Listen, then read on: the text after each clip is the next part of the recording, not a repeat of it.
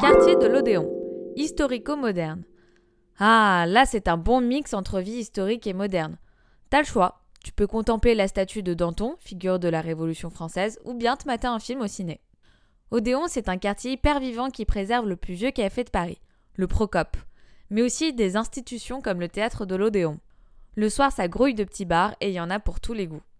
Buzzy Tip. Lors de grand soleil, va te poser sur la terrasse qui ouvre sur la place du théâtre.